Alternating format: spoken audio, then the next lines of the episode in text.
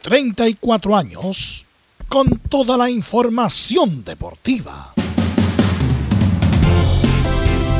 Vivimos el deporte con la pasión de los que saben. Estadio en Portales. Ya está en el aire con toda la emoción del deporte. Comentarios. Carlos Alberto Bravo. Velos Bravo. Leonardo Mora. Camilo Vicencio. René de la Rosa y Giovanni Castiglione. Reporteros: Belén Hernández, Nicolás Gatica, Felipe Holguín, Laurencio Valderrama, Juan Pedro Hidalgo, Rodrigo Jara, Rodrigo Vergara y Alfonso Zúñiga. Producción: Laurencio Valderrama y Nicolás Gatica. Edición: Leonardo Mora. Dirección: Carlos Alberto Bravo. Estadio en Portales es una presentación de Ahumada Comercial y Compañía Limitada. Expertos en termolaminados decorativos de alta presión. ¿Qué tal? Buenas tardes. ¿Cómo les va? Bienvenidas, bienvenidos a la edición de hoy día 4 de julio del 2022 de Estadio en Portales. A la U le sobra garra, entrega y lucha, pero no aparece el fútbol y gana sin merecerlo el fin de semana. Colo Colo va por otro paso importante, por la Copa Sudamericana. El próximo martes, vale decir, mañana. Y a nivel local, Colo Colo empata 1 a 1 con un polémico partido entre Everton de Viña del Mar. La Católica gana a Coquimbo Unido y queda a 8 puntos de Colo Colo. La noticia del día es la gran campaña, el gran triunfo de Garín, que está entre los ocho mejores de Wimbledon en un torneo de pasto, un torneo demasiado importante, gran campaña de Garín. Vamos de inmediato con ronda de saludos. Nos va a contar todo lo que está pasando en Colo Colo, como siempre. Don Nicolás Gatica, ¿cómo le va? Muy, pero muy buenas tardes. Buenas tardes a todas las sintonías Estadio en Portales. Claro, en Colo Colo realizaremos declaraciones ahí en el post partido del empate 1-1 ante Everton, polémico ahí por los penales. Seguramente ahí René de la Rosa explicará qué pasó con eso porque hay bastante polémica. Algunos dicen que fue, otros que no, que fue casual. Y por supuesto también en la antesala del viaje a Inter. De hecho, Colo Colo ya está en tierras brasileñas para preparar el partido de mañana. Perfecto, muchas gracias. Vamos con don Felipe Holguín. Nos cuenta todas las novedades después del triunfo dramático que tuvo la U el fin de semana. Nicolás, buenas tardes.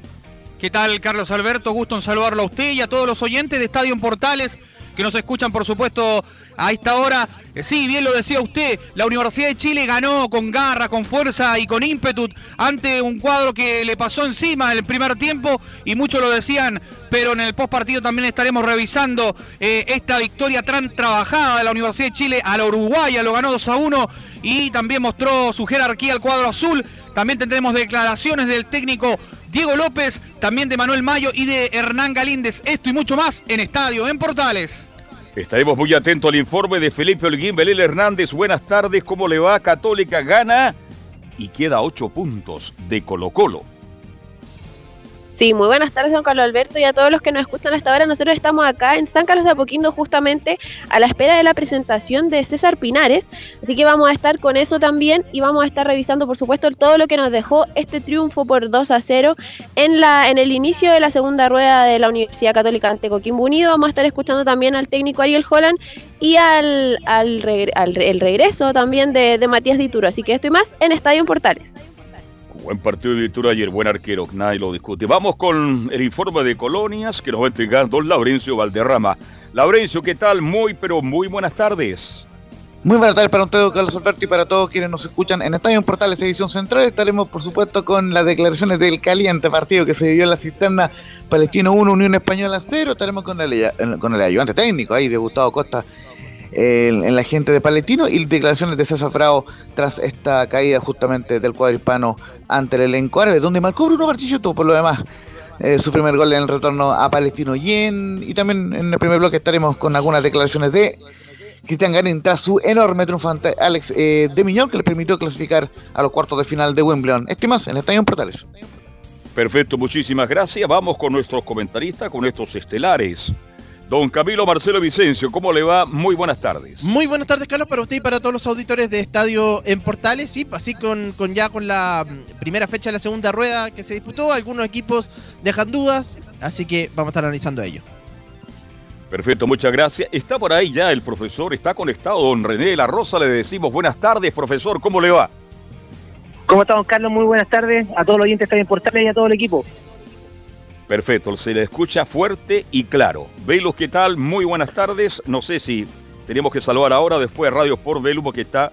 No, después lo saludamos. No saludamos, bueno, saludamos el tiro, obviamente que la que la noticia más importante del día, usted me va a decir la convención constitucional, no, yo digo no, la, no, noticia, no, la noticia deportiva del día es eh, obviamente lo de Garín, extraordinario, ah. espectacular, después de Ricardo Acuña, que de la época mía, eh, bueno, mm. Fernando González también llegó a cuartos de final. Desafortunadamente este año, por la maldita guerra, no se le van a acumular los puntos a Garín, pero está haciendo una, una jornada espectacular.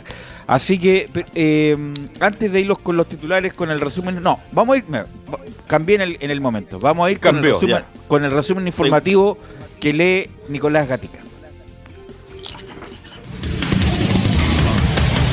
Y obviamente, claro, comenzamos con eso, la histórica clasificación de Garín a cuarto de final de Wimbledon tras vencer al australiano Alex de Miñadura en 5 sets luego de 4 horas y 34 minutos.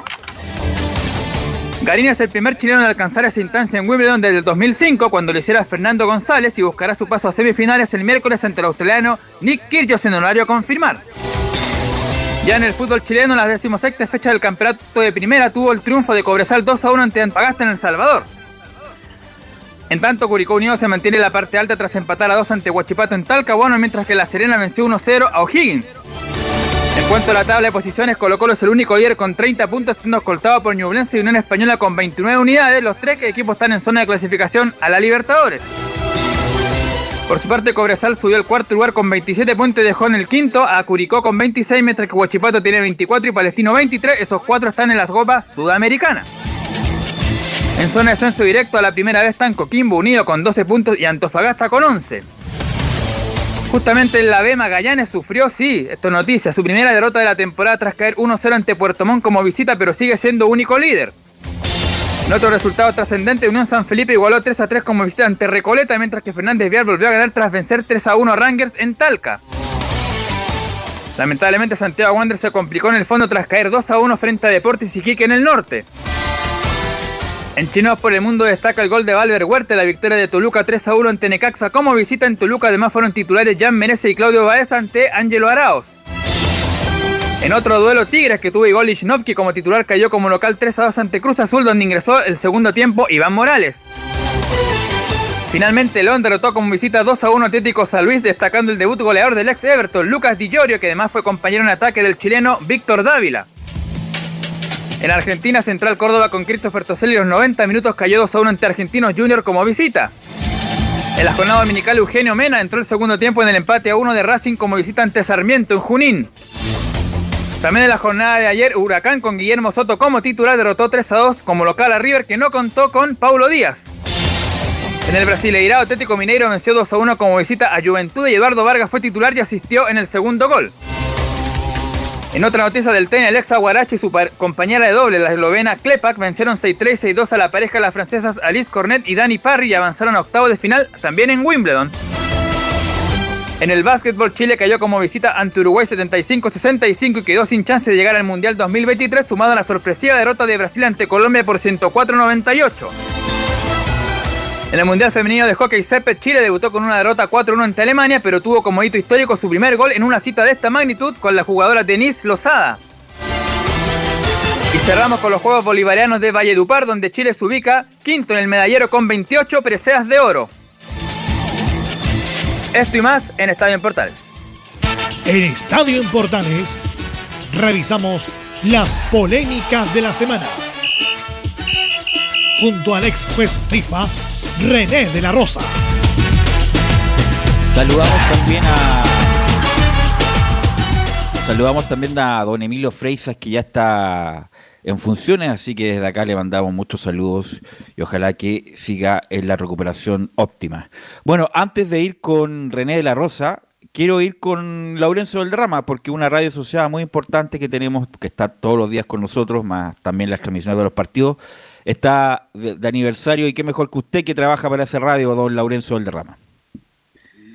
Y justamente en un día muy emblemático para nuestro fútbol nacional, porque hoy se cumplen siete años de la Copa América 2015, ya vamos a comentar sobre eso, pero ciertamente un 4 de julio del año 2011, cuando estaba la Copa América de Argentina, comenzó función en Radio por Chile, la deportiva del país, 11 años de eh, trayectoria, siendo uno de los primeros medios online en Chile. Eh, en, ser eh, un medio deportivo, así que en ese sentido un gran saludo para Ignacio Pérez Tuesta, su director, para Felipe Rodríguez, quien también está en, la dirección, digamos, y, por supuesto para todos quienes han pasado por esa eh, casa radial, digamos, por, este medio multimedia, Radios por Chile, la deportiva del país, www.radiosport.cl y, y, que desde septiembre del año 2018 es medio asociado de, de Radio Portales y transmite eh, Estadios Portales en sus tres ediciones y también eh, los partidos eh, de fútbol desde ese fin de semana, digamos, desde ese mes de septiembre del año 2018. Un gran saludo para, para todos quienes han pasado por esta Casa Radial. Obviamente eh, no lo voy a nombrar porque siempre está el temor de que se quede uno en el tintero, pero ciertamente el agradecimiento a, a, todos quienes y todas quienes han pasado Em, por esta radio porque cumple este día mm, lunes 11 años de existencia y, por supuesto siempre renovándose la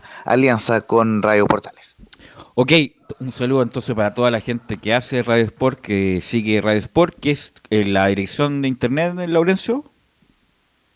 Sí, el www.radiosport.cl y justamente en este mismo instante usted puede escuchar en radiosport.cl también eh, esta presentación de Estadio en Portales. Ok, gracias Laurencio. Bueno, vamos a ir con René de la Rosa. Primero saludarlo. ¿Cómo está René? ¿Qué te tocó el fin de semana como veedor, René de la Rosa?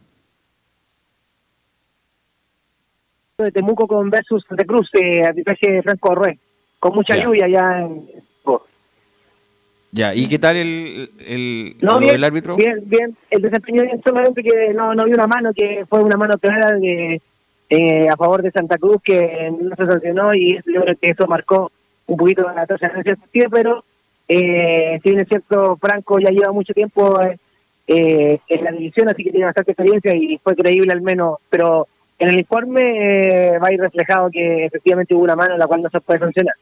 Santa Cruz me dijiste, ¿no? Santa Cruz con...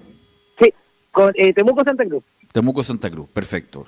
Perfecto. Bueno, René, vamos con las polémicas de la fecha y obviamente que fue transmisión de portales el día viernes entre Everton y Colo Colo. El árbitro del partido, Laurencio, el Colo Colo, Everton Colo Colo, si me ayuda. Em, eh, bueno, ahí, nos va a decir. Hay una mano. Eh, era Felipe González al Ya, Felipe González, perfecto. Felipe González era el árbitro del partido. Hay una mano, claro, es una mano de Saldivia pero él se barrió, se barrió y en el piso le toca la mano, no lo cobró Felipe González. ¿Qué te pareció a ti, René de la Rosa, la mano y la determinación del árbitro? Bueno, eso es de los puntos que eh, siempre se ha tocado, en, ya sea eh, para mejorar el asunto de las manos o diferenciar entre una mano voluntaria o involuntaria. En este caso estuvo bien correctamente eh, Felipe, ya que es una mano la cual él va en barrida y se tiene que apoyar con algo eh, eh, y lamentablemente le toca en la mano, no lamentablemente, sino que circunstancialmente le toca en la mano y pero no es con la intención de bloquear el balón o, de abrir su campo, su volumen de cuerpo, así que correcta, yo estoy de acuerdo con lo que eh, no lo sancionado con Felipe González en este caso, en esa jugada específica. Porque como no tenía, obviamente, dónde poner la mano al apoyarse, justamente porque se barre, eh, no hay intención de, de René. Me imagino que esa es la lógica, ¿no? Esa es la lógica y esa es la que tienen que tener más que claro eh, todos los jugadores y, bueno, más que nada los árbitros, para que sea todo uniforme, porque en ocasiones eh, hay este error. Yo creo que la orientación de parte de la comisión actual ha, sido drástica y en varias charlas que se ha hecho a través de Zoom eh, han mostrado amplificado con video efectivamente esa mano, es la mano que más se está, se está eh, evaluando y eh, la idea es uniformar todas las sanciones del árbitro en primera división y aquí para y ahí para abajo. Sí, esa fue la mano más polémica, o sea, la jugada más polémica del partido, de la mano de Saldivia, que yo creo que lo resolvió bien el árbitro, a pesar de los reclamos airado de la gente de, de Everton de Viña del Mar y los reclamos airados también de otros otros clubes también que no le tienen mucha cariño Colo Colo. Bueno, vamos con... Eh, Perdón, Pelo, y el penal cobrado a, favor de, de, Colo Colo, el penal del defensa de Everton de Viña del Mar. Don René. Eh, sí, eh, lo, lo pude observar, don Carlos. Eh, para mí, bueno, para mí, es cierto, en, viendo la primera jugada, efectivamente fue bien sancionado el, el penal. recordemos que Felipe, bueno, Felipe está pasando por, entre paréntesis, en un, en un momento el cual está marcando trascendencia con los otros FIFA con la finalidad de, yo creo que como todos, como todos, salir a representar a, Chile con su arbitraje está haciendo su buena arma y para mí eh, fue bien sancionado por Felipe ese penal, don Carlos. Perfecto, pero este partido Velo lo arbitró el VAR, perdónenme.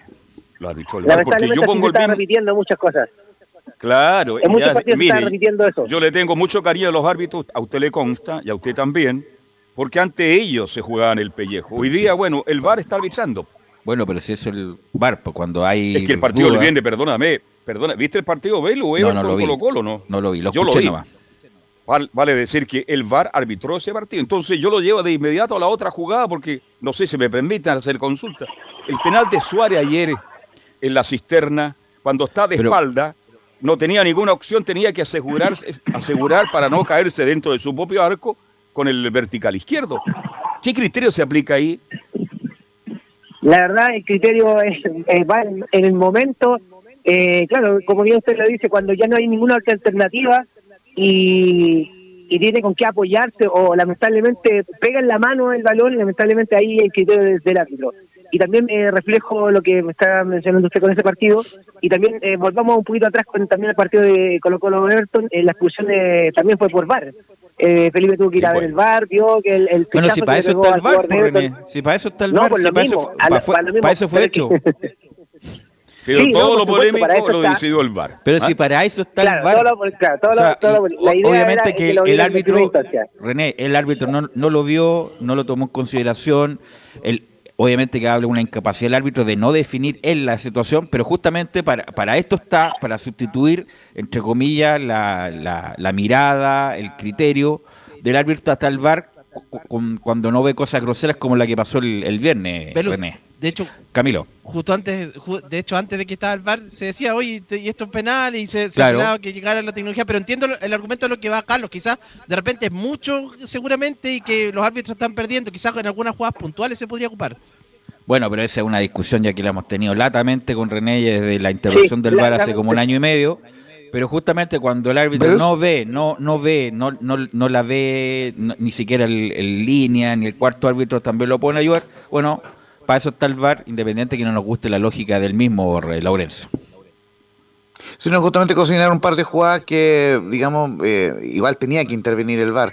La primera que sí intervino fue la agresión sobre un jugador eh, eh, del Everton, clara agresión, pero el tema es que estaba fuera de la jugada jugando la pelota, pero estaba fuera del radio de acción y, por ende no, no advertía por Felipe quizás se la podría eh, haber advertido el juez de línea. Y la segunda, que, que yo reconozco que la vi en televisión después solamente, porque en el vivo, estando en la cancha, no la vi, digamos, y, en eso ahí se puede culpar al, juez el claro codazo de Barroso sobre Juan Martín Lucero y tantos así que lo terminan sacando posición al delantero argentino. Eh, así que bueno, para eso está el VAR. El, VAR no llamó a ese jugar, lo llamó.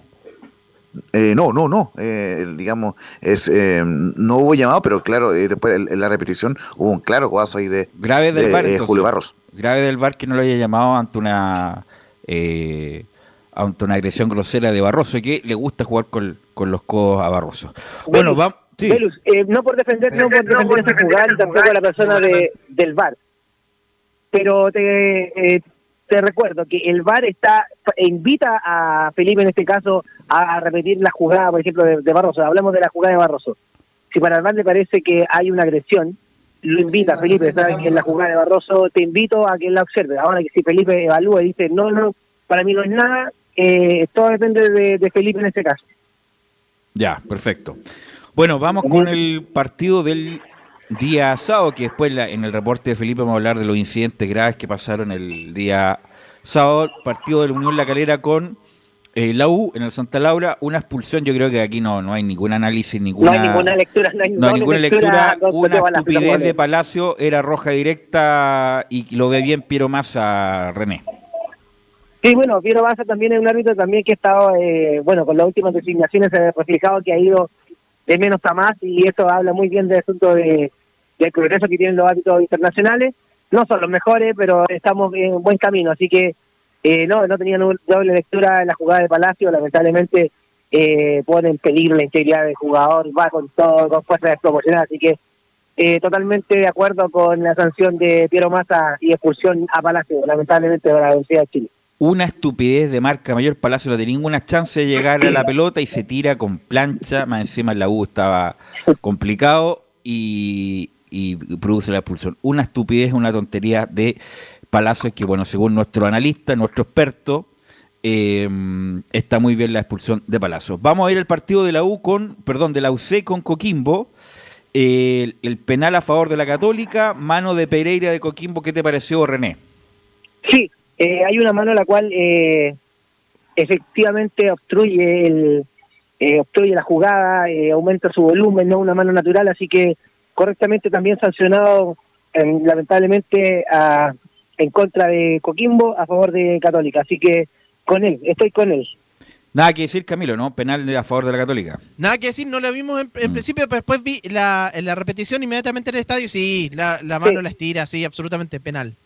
Bueno, y aquí está la polémica, René. Ayer hubo una polémica después del partido de Saavedra, porque, bueno, o sea, antes de que ingresara Saavedra al, al partido, porque algunos contabilizaron cinco amarillas, la NFB contabilizó cuatro, a pesar de que el árbitro le sacó amarilla en un, clásico con Colo Colo, igual pudo jugar. Entonces, ¿dónde está el error? ¿Dónde está el error del árbitro que, a pesar de que le puso amarilla, no lo puso en el informe? Eh, Sería un error garrafal, grosero. ¿Me puede indicar cómo el sistemita ese de contabilizar la amarilla de los jugadores, René? Solamente Velus, a ver, eh, re- eh, hay que remontarte que los árbitros solamente hacen su informe con las eh, amonestaciones que desarrollan o en- anotan eh, durante el partido. Lo que es sanción disciplinaria, acumulación de tarjetas, acumulación de... No, pero René, René, el error, ¿sí? disculpa, el error acá es que ese árbitro, no sé, no me acuerdo quién era Camilo, le saca amarilla a Saavedra, pero no la anota. Y por eso no lo no lo contabilizó el la árbitro. NFP. Tobar, Tobar, Tobar, Tobar. Roberto, sí, Roberto. No, no, Sí. era José Cabero. José Cabero, bueno. ¿Qué? Eh, Era de la José Católica Cabero, Colo-Colo. muchacho. No, por el de ¿Ah? Colo Colo Católica. Sí, Cabero, ¿no? Cabero. Ya. Entonces le saca la amarilla, pero en el informe no sale consignado. Entonces, ¿dónde está el error? ¿O, o- o- o muy el garrafal el árbitro, error? En el informe del árbitro. El informe es del árbitro. El informe, el error y el, el error garrafal, como bien lo dices tú, es del árbitro. Lamentablemente, eh, en su informe. Recordemos que siempre para, para todo, para todo el reflejo fiel del partido es el informe y que lo termina el árbitro hasta el momento de entregarlo en la oficina de, en este caso, de Sí, disciplina hay o en el comité. Hay que homologar que, Así que es de error de eh, Cabero. René, que el árbitro es como el notario. Si él no lo certifica, a pesar de que le haya sacado la amarilla, Por lo mismo. a la sí. FIFA, a pesar de que cometió un error grosero el árbitro eh, al no consignar la amarilla que le sacó en el partido a Saavedra. Sí, es el mejor reflejo, el mejor ejemplo que tú puedes aplicar. Sí, Mm. el ministro de Fe en este aspecto lamentablemente se equivocó y yo creo que no va a pasar inadvertido ese tema. Bueno, como tú dijiste, hay un sistema, antes era de lápiz pasta, eh, Vic, se hacía el informe, y ahora es todo con sistema computacional, un software, ¿no? Sí, en el momento, en el momento termina el partido y se desarrolla en el mismo camarín a través de su cuarto y se ratifica los expulsados, los amonestados, todo se hace en el momento. Ya no se hace de un día para otro.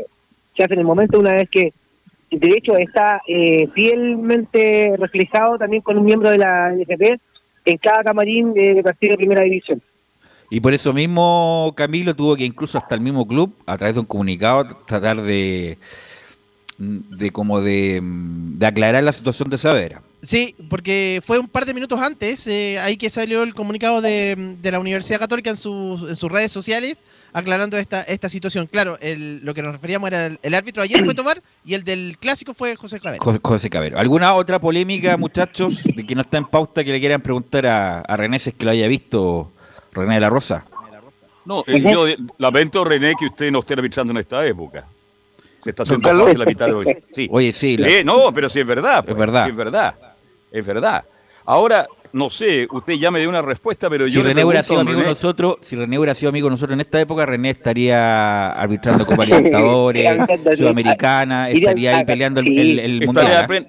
No, pero hablando bien en serio, por Dios que hoy día ayuda mucho el VAR al arbitraje, sí, digamos las cosas. Ahí, antes se jugaba en el pellejo solito. ¿Ah?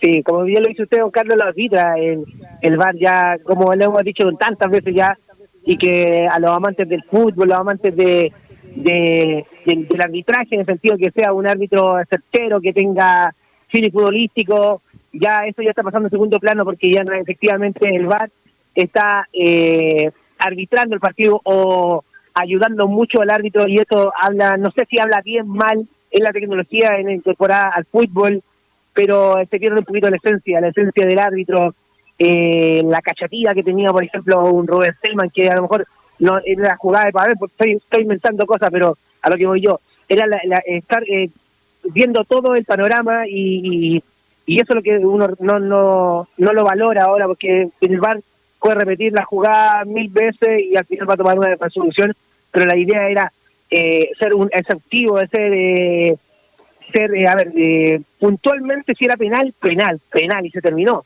Pero ahora lamentablemente se puede volver atrás, mientras no se reanude el, juego, se pueden cambiar las decisiones, el VAR puede influir mucho en un árbitro, imagínate lo que ha pasado, con penal o no penal, y que, que el VAR diga que sí, que es penal, que no es penal, con tanta polémica que ha traído en esas circunstancias, en esa jugada específica. Ok, eh, vamos con... Eh, no hay otra polémica. bueno, quiero, antes de terminar con el bloque, quiero ir con Laurencio Valderrama para que nos comente del gran triunfo de Garín. Tenemos las declaraciones de este gran triunfo, tercer chileno que llega a... o cuarto chileno que llega a cuartos de final, Luis Ayala, Fernando González y Ricardo Acuña. Y vamos con eso, Laurencio Valderrama. Ahora sí, justamente eh, mencionarles también esta gran victoria de, de fue, fue el marcador eh, del, del chileno 4-6, a ver si fue 2-6, 5-7, 7-6, 7-3 en el tiebreak, 6-4 y 7-6, 10-6 en el tiebreak. ¿Por qué marcó lo de los tiebreaks? Porque el quinto eh, eh, se modificó este año en Wimbledon, es al mejor de 10. Entonces, al, eh, lógicamente con ventaja de 2 puntos. Entonces, por ende, Cristian Ganin logró ganar 10 el quinto es el, quinto set en el 10 a 6. Así que lo gana Garín luego de 4 y 34 un partido donde fue muy importante lo que hizo Garín en cuanto a lo mental, remontar un marcador en un Grand Slam y, segunda vez que lo hace en un Grand Slam, la, anterior vez fue en Roland Garros y tercera vez que lo hace en su carrera, en Racing Garín, así que desde lo mental ha mejorado muchísimo y eh, un par de, de datitos importantes, lo que bien mencionaron ustedes hace un ratito, que es el primer chileno desde Fernando González el año 2005 en instalarse en cuartos de final, esa vez Fernando González perdió ante Roger Federer y también es el primer chileno en llegar a cuartos de final en un Grand Slam desde el año 2009 cuando lo, hiciera el mismo Fernando González en el US Open y terminaría cayendo ante el Rafa Nadal. Y también mencionarles que el eh, Kitangarín recién el octavo jugador en la historia en alcanzar eh, cuarto de final de un Grand Slam. Así que en ese sentido, eh, todos los parabienes para Kitangarín, que ah, eh, aprovechó que se abrió el cuadro justamente porque eh, Mateo Berratini quedó fuera, recordemos, era 11 del ranking ATP cuando fue baja por el tema del COVID-19, así que lo aprovechó muy bien. Hay que tener suerte en la vida, hay que aprovecharla. Sí, hay que tener, no, y, hay que aprovecharla también. Pero lo cierto es que le gana por primera vez a Alex eh, de Miñaur. De hecho, nunca le había ganado un set al australiano. Así que en ese sentido, muy bien. Cristian Garín, que además le, levantó un par de match points en el quinto set. Así que en ese sentido, muy meritorio lo de Cristian Garín en ese sentido. Así que vamos primero con las declaraciones del, del chileno. Eh, a ver. Ahora sí, sí, estábamos, viendo un mensaje por interno. Vamos de inmediato con las declaraciones de Garín, quien dice, la primera, a la, transmisión de Ispien, cuando gané el tercer set me sentía muy bien. Cuando gané el tercer set me, sentía muy bien, eh, sentí un segundo aire. Eh, el cuarto set creo que jugué muy bien, partí rápido break arriba. Y lo fui a buscar, como dije, sí, yo creo que el momento clave fue el tercer set, el 5-5, ese break point, que no sé, no, sé cómo, cómo, lo gané, pero así el tenis, eh, hay, que pelear, cada punto se sufre, se, se disfruta y hay que aprender de, estos partidos. Yo creo que siempre digo que la derrota se aprende, pero yo, yo aprendo más de las victorias. Hay que recordar que estaba, disculpa, en el cuarto set 5-4 abajo, 15-40 sacando. Se sacó dos match point, Cristian Garín. Así que, como bien dijo ya en una entrevista o en una nota, una reseña que le hacen a Jaime Fillol, que, le, que le decía a Garín, Garín, disfruta tu momento. Si no eres top 10, bueno, será, será cosa de la vida, pero estar 20, estar 30 es un mérito en sí mismo y, le da el consejo que tratara de disfrutar el momento que muy pocos jugadores pueden decir que fueron 20, 30 del mundo y están en la elite, a pesar que obviamente él me imagino quiere llegar a, hacer algo relevante. Pero bueno, que disfrute y que, bueno, ojalá este disfrute le pueda servir de aquí en adelante. Y, fíjense muchachos, otra estadística también que la estábamos viendo recién por interno, y en esto lógicamente eh, se acordará mejor don Carlos, ningún chileno en la historia ha clasificado a semifinales de, Wimbledon y los anteriores cuatro, en rigor, fue el gran Lucho Ayala cuando no era eh, cuando era eh, cuando, el, tenis no, no era en, con en Open, se jugaba en esa época no, claro pero, igualmente muy meritorio lo de Lucho Ayala el 59 y el 61 y cuando fue era Open o era abierta eh, solamente lo hicieron Ricardo Acuña el año 85 que perdió ante Jimmy Connors. Y el 2005 ya lo decíamos Fernando González que cayó ante Roger Mira, Marcelo, Ríos, Marcelo Ríos pierde en octavos de final. En octavos de final, sí. Con Boris Becker, me acuerdo que todavía sacaba su, su bomba. Y eso que no le gusta el tenis, su bomba, en Wembley. Su bomba Boris Becker que ahora está preso en Alemania los chilenos llegaron más arriba porque les tocaron con las figuras, figuras, figuras. Ahora con, le toca con un personaje a, a Garín. Uh, qué desagradable ese tipo. Exacto. Sí. no, pero ojo, viene jugando muy desagradable. ¿Ah? Georgios. Sí, Ahora, perdón, usted que está más atento al tenis, ¿cuántos puntos habría logrado con esta campañón Garín? Habría recuperado su ranking a lo mejor, ¿no? Hubiera estado, claro, unos puntos más arriba con esto, pero bueno, desafortunadamente a ver, no Lo, que hubiera pasado, muchachos, habría mantenido su ranking. ¿Por qué? Porque hizo cuartos de final el año pasado. O sea, bien, digo, hizo octavos de final el año pasado también. O sea, hubiera ganado un, un poco más de puntos por, por este paso a los cuartos, porque defendía octavos del año pasado, pero como no, no contabiliza los puntos, eh, pierde sus puntos. Así que lamentablemente eh, va a caer por lo menos cerca del puesto 50, pero lo más importante, insisto, va a ganar mucho, mucho dinero, mucho dinero va a ganar. Mm, y claro, iba a jugar iba a jugar el día miércoles ante Nick Kyrgios, número 40 del ranking, que ganó en 5 sets. El día de hoy también ante Nakashima, un jugador eh, norteamericano, pero que tiene obviamente ascendencia japonesa. Así que eh, muy, muy bien lo de Kitangani. Y vamos a escuchar una más de Garín en cuanto a su momento mental. Dice, esto es un premio al trabajo y me, y me, emociona mucho porque ha sido muy duro esto.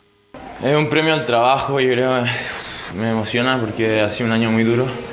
Creo que lo vengo buscando desde hace mucho tiempo, eh, pero bueno, siempre he creído en el proceso, siempre, siempre con mi equipo, bueno, desde partimos hace poquito, pero eh, nuestra, desde la primera reunión que tuvimos antes de partir trabajando era esto, trabajar, trabajar, aceptar los, los malos días y, y, dar el premio, pero un poco temprano porque no lo esperaba ahora, pero, pero para eso trabajamos el comienzo de la gira fue muy difícil, muy difícil, pero nunca me, me rendí, seguí trabajando duro, así que me emociona mucho.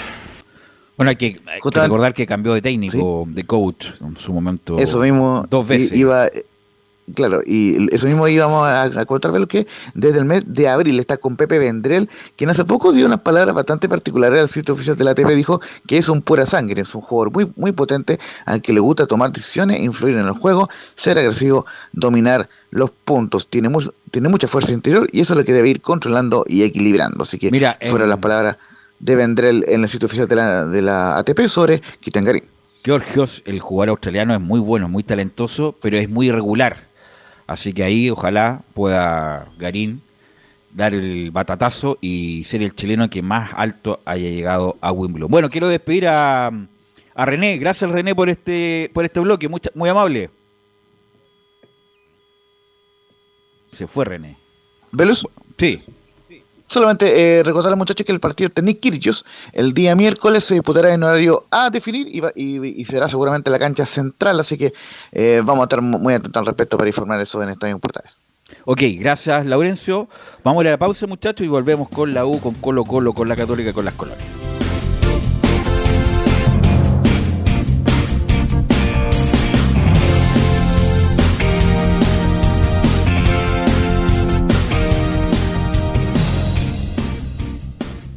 Radio Portales le indica la hora. Las 2 de la tarde, 5 minutos. Reparación laboral.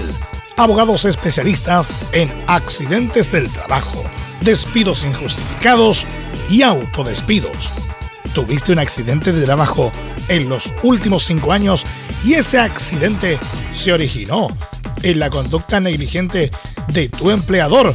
Es muy probable que tengas derecho a obtener una indemnización por los daños causados. Consulta gratis.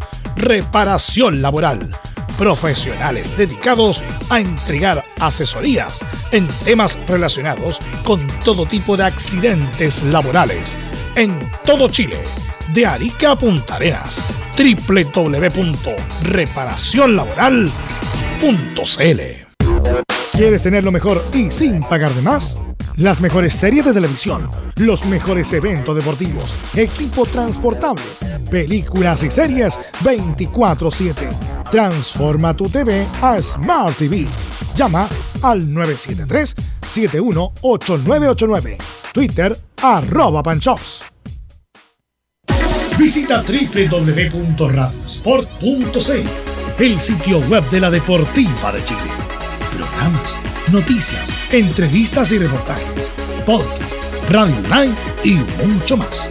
Todo lo que pasa en todos los deportes lo encuentras en www.radiosport.cl. La Deportiva de Chile en Internet.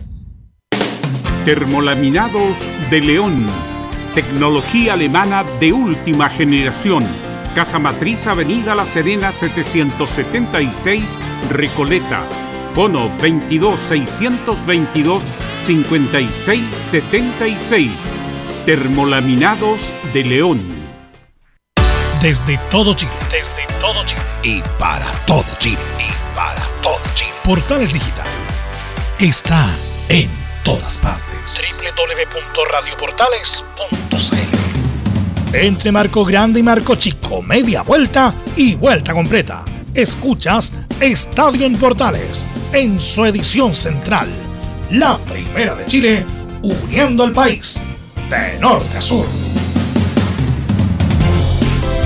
Saludamos a nuestros amigos de reparación laboral, que son abogados especialistas en accidentes del trabajo, despidos injustificados y autodespidos. Consulta gratis en todo Chile en www.reparacionlaboral.cl, porque reparacionlaboral.cl es tu mejor respuesta. Bueno, eh, vamos a ir con eh, Felipe Holguín, pero antes de. porque habían varias versiones contrapuestas de lo que pasó con los hinchas. ¿Era gente que llegó sin entrada o era gente que llegó con entrada y hubo un incidente y no se le permitió la entrada? ¿Entraron por tribuna? ¿Cuál fue la verdad de la milanesa, Felipe Holguín? ¿Qué tal? Los saludo nuevamente, muchachos. Sí, eh, bien lo decíamos y lo comentamos en la previa del partido cuando estaba contigo, Velus, y también con Camila, eh, sobre esta avalancha que se ocasionó eh, al comienzo, eh, cuando ya había arrancado el partido. De hecho, mucha gente quedó afuera en las No fue inmediaciones. Claro. Fue antes que arrancara. Sí, en las inmediaciones del, del Estadio Santa Laura había gente con entrada, eh, mucho se habló de que se habían revendido. Eh, bueno, eh, esto eh, culpa mucho al valor eh, que... No, no, pero Felipe, es otra cosa. Porque hubo gente que llegó a la entrada y que tenía entrada y no se le permitió el ingreso. ¿Por qué motivo fue el, el- Porque tenían cerradas las puertas del Ya. ¿Y recinto. por qué? Porque hubo un incidente, parece que hubo un incidente que, hizo- que quisieron hacer esas avalanchas Exacto. de gente, claro, y desafortunadamente, justo por pecadores, pagaron los, los que tenían entrada, no pudieron entrar porque habían individuos que quisieron entrar sin pagar en este tipo de turba. Y es por eso que se ocasionó, de hecho nosotros mismos pudimos ver en la transmisión cuando estábamos eh, comentando al respecto que se pasaban de un lado hacia otro. Eh, bueno, afuera se, puede decir que se pelearon con carabineros y hubieron varios incidentes entre niños también que salieron eh, ahí, eh, que les pegaron, entre otras cosas. Que también hay videos que están circulando en redes sociales y que no lo digo yo solamente, sino que también está el material audiovisual al respecto de lo que ocurrió esa tarde-noche allá en el Estadio Santa Laura, que no es lindo comentarlo, Velus, para ustedes. Sí, eh, desafortunadamente el, el clima estaba muy enrarecido ese día con lo que pasó con los hinchas, hinchas que regularmente no van a tribuna, pasaron por ahí para ir a galería eh, y no fue agradable. Y la experiencia, bueno, la U tiene que cuidar este espacio. Ya la Unión dijo, si no arreglan el asunto, la eh, Unión Española no, le va a prestar más al estadio y la U sí que ahí, ahí tiene problemas porque no, no, tiene dónde jugar. Ni, la, ni en la pintana le van a prestar el estadio. Y el punto es que eh, uno que ahora va de, civil o más bien va a pata o en metro, en transporte público, el hincha de la U no tiene... Yo, bueno, todos saben mi cercanía con la U por una cuestión de hace mucho tiempo pero el hincha de la U no cuida el transporte público, va a ser proscrito en todos lados, la verdad.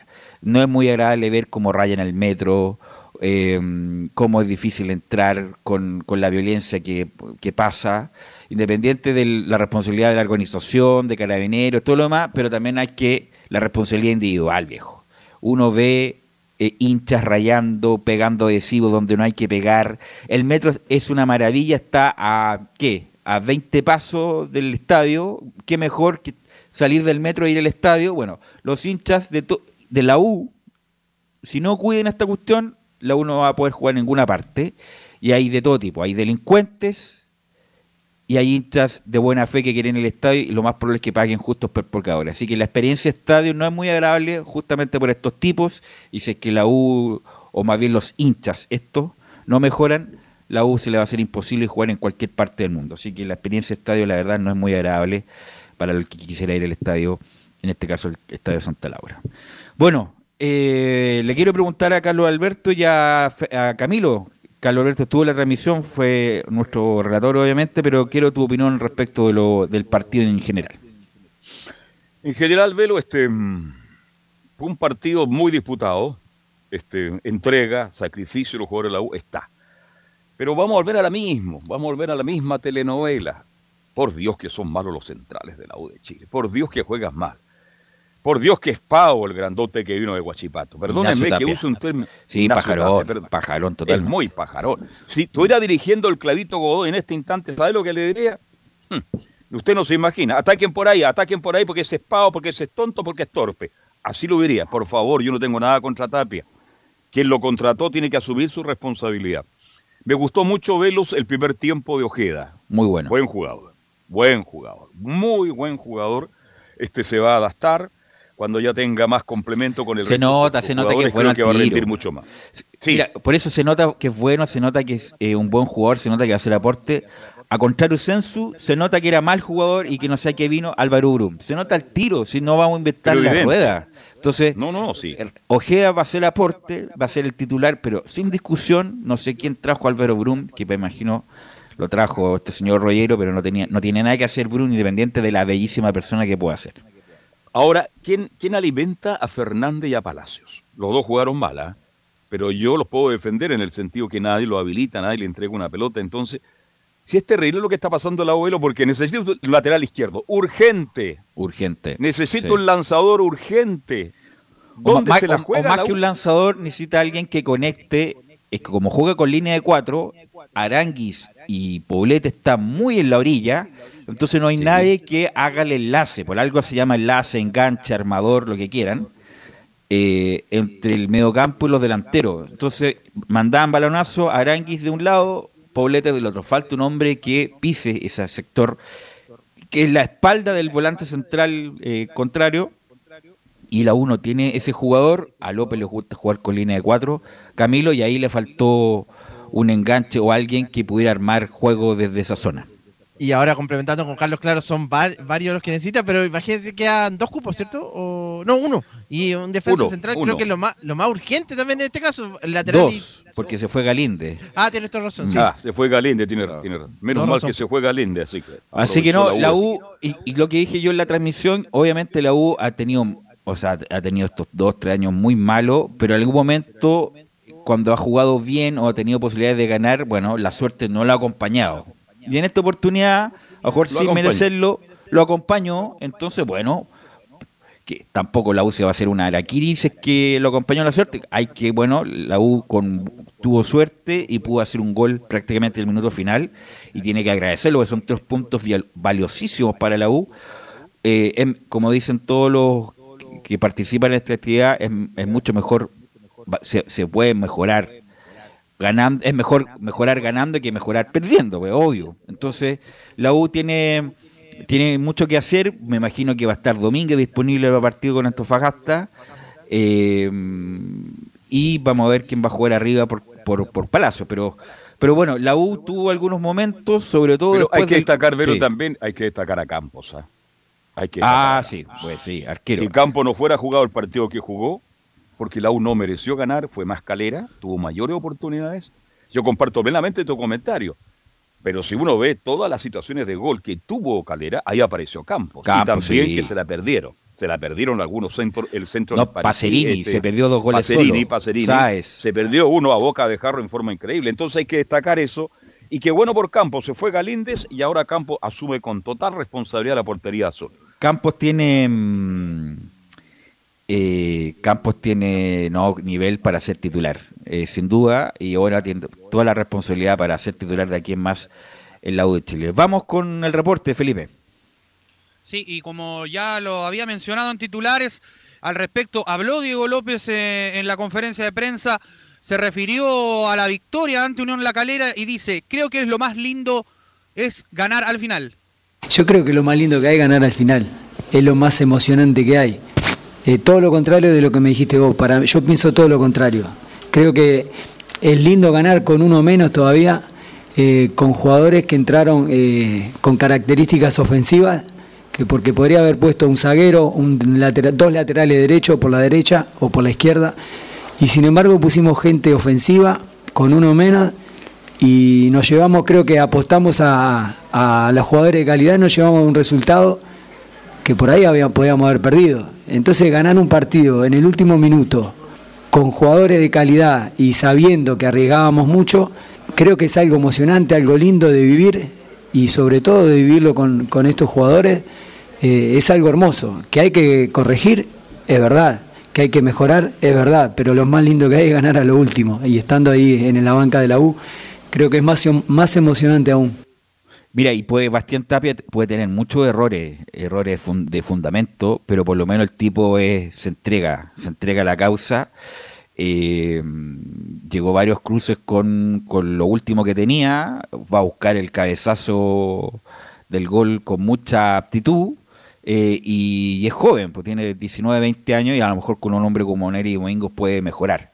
El otro muchacho, la verdad, yo, bueno, hay, y eso que ha tenido todas las posibilidades posibles, no lo veo en el corto plazo mejorando Felipe Holguín. Sí, de hecho, mañana, para adelantar un poquito, va a ser la presentación de Neri Domínguez en el Centro Deportivo Azul. Ya le estaremos contando detalles porque también tendremos tenemos declaraciones de, de, este refuerzo nuevo de la Universidad de Chile. Pero para seguir eh, el hilo, eh, pasemos a revisar las siguientes declaraciones de eh, Diego López, donde dice es un jugador importante para nosotros y se refiere a la posibilidad que sea titular Darío Osorio. Darío es un jugador de la, de la cantera, es un jugador eh, importante para nosotros, es un jugador que tiene que seguir creciendo, es un jugador que puede ser titular en este equipo. Yo tuve, hice otra elección, pero yo creo que puede ser, con la calidad que tiene, puede ser eh, titular. fue una decisión mía que eh, elegí dar continuidad a, bueno, a los que jugaron hoy. Eh, pero también tengo que decir que muchas veces cuando uno hace los cambios quiere, quiere esa actitud. Eh, otras veces pasa que un jugador entra y entra un poco así, más o menos, y bueno, no le da el, gran cambio. Nosotros estamos contentos con él de la forma que ha entrado mientras ha, ha estado con nosotros estos partidos. Felipe. Sí, y otro que habló también después del partido es eh, Manuel Mayo, quien se refiere acá y dice, si tenemos los 12 cupos, vamos a analizarlo y se refiere a traer refuerzos nuevos a la Universidad de Chile. Sí, si tenemos los dos cupos, vamos a analizarlo. Tenemos que buscar un arquero y el, siguiente lo vamos a ver, lo vamos a ver, a ver. Es lo que dijo Hernán, yo lo dije en conferencia de prensa que lo queríamos ayudar a que estuviese más cerca de su selección. Él estaba contento también en el club y, y nada, eso, que lo que, lo que pasó en realidad es lo que dijo Hernán saliendo y lo que dijimos en conferencia. O sea, él se fue, se fue en buenos términos, eh, nos, nos, fuimos también nosotros muy contentos por cómo se portó al final y quedó todo en buenos términos. Así que Vamos a analizar traer un arquero, bueno, lo vamos a analizar, pero tenemos dos arqueros de casa que hoy día Cristóbal hizo un partido impresionante, pero arriba también confiamos. Pero la verdad es que estamos analizando también poder traer un arquero. Nada, y con un gol de, de Bastián, eh, espectacular terminar así. Así que bien, bien. Ahora a, a pensar en el próximo partido. Eh, lo de Galinde es tan, la lógica es tan retorcida, la verdad. ¿En qué sentido Galinde, no, quiero jugar en el Aucas, en Ecuador, para estar cerca de la selección y, tener la oportunidad de mi vida de jugar un mundial? Puede ser, pero está jugando en un equipo de los más importantes de Chile, de los más importantes de Sudamérica, y que si juegas como lo estaba haciendo, era titular en la U, obviamente que va a tener posibilidades de ir al Mundial, o sin, ninguna duda.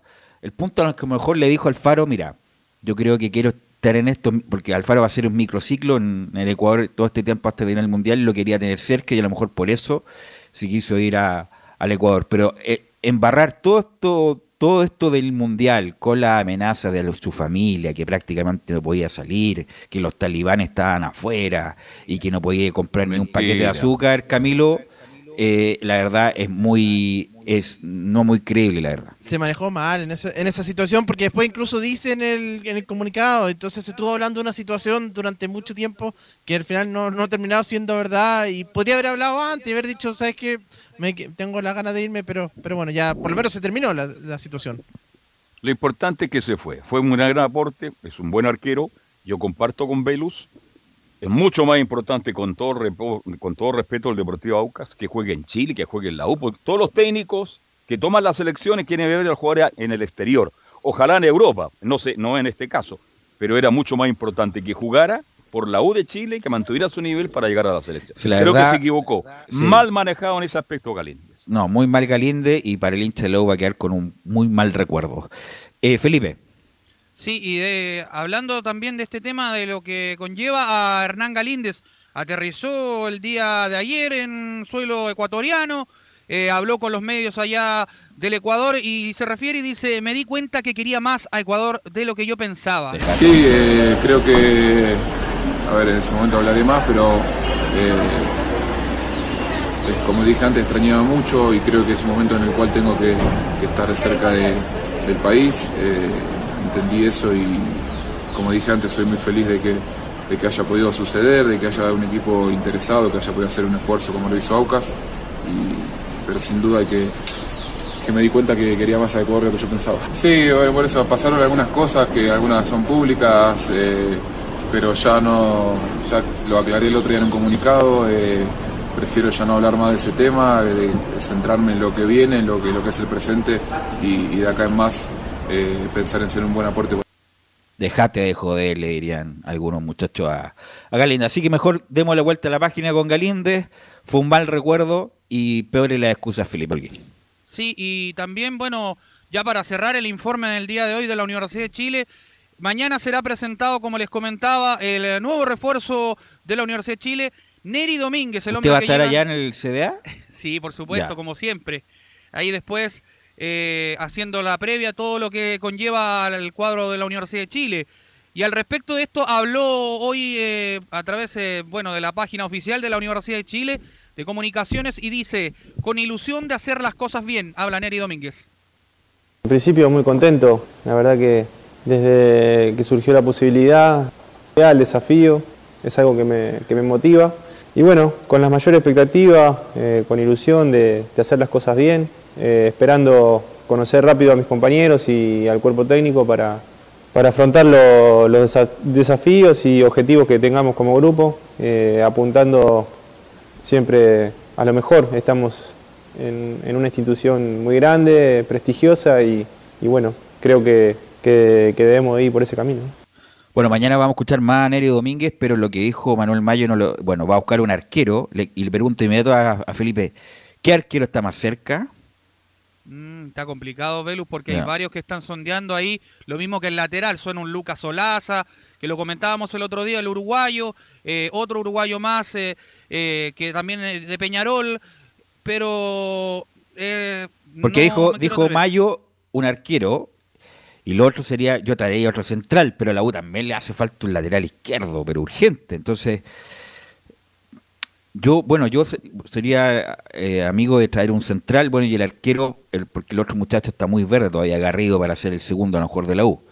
Pero eh, estaba sonando este muchacho que estuvo en la U, Miguel Miguel Jiménez, Gamonal, que está en Cobreloa, parece que está. No, no, no está en Cobreloa. Eh, y otro más como un buen segundo, más bien, un segundo ante la eventualidad de que Campos le pueda pasar algo. Sí, de hecho, son esos son los nombres más o menos que maneja y que han sonado más que nada. No, no puedo decirle que van a llegar porque Miguel Jiménez ya tiene un poco más de edad. Eh, lo veo difícil que pueda llegar al Centro Deportivo Azul a menos que sea un tercero o un no, segundo. Arquero. segundo, claro, si lo, sí, también. Si eso lo quieren. No, pero un segundo, si no nos traerían arquero, sí. En Fernández Vial está Gamonal. Fernández, ah, Fernández, habría que hablar con los Castigliones, a lo mejor no lo van a, querer soltarlo. No, los Castigliones, oye, ¿y Jiménez a dónde está? Porque fue su último, claro, él, lo, él lo dijo, ¿ah? no lo digo yo, lo dijo, yo pensé que ya no me llamaba y lo llamó Rangel y está ahí. Y no olvidemos que Jiménez tuvo un paso en la U y para él fue inolvidable, pero mira lo que llegamos, ahora falta un arquero en la U, porque, pero estos nombres no sé. Bueno, como se llenan pero son para segundo, para segundo arquero en caso de emergencia. Y me imagino que mañana la presentación de Domínguez, Felipe, con Manuel Mayo ahí presentando, eh, vendrán las preguntas pertinentes para el caso. Sí, de hecho, mucho yo creo que le van a preguntar por los refuerzos, se van a enfocar harto porque ya pasó la teleserie esta larga del arquero Hernán Galíndez, pero yo creo que la titularidad la tiene el otro que también sonaba y que yo también lo había dicho, era Nicolás Peranich, el hombre que está en la Universidad Católica, de hecho. Bueno, eh, bueno, mañana vamos a estar atentos a lo que diga la dirigencia de Lu con respecto a esto. En otro momento vamos a hablar del, también del reportaje del Mercurio de las pérdidas de los clubes, que son millonarias, pero ese análisis para otro, para otro programa. Eh, gracias Felipe, muy amable. Un abrazo, que estén bien. Vamos a ir a la pausa, Emilio, vamos a ir a la pausa, volvemos con Colo Colo, con la Católica y con las Colonias.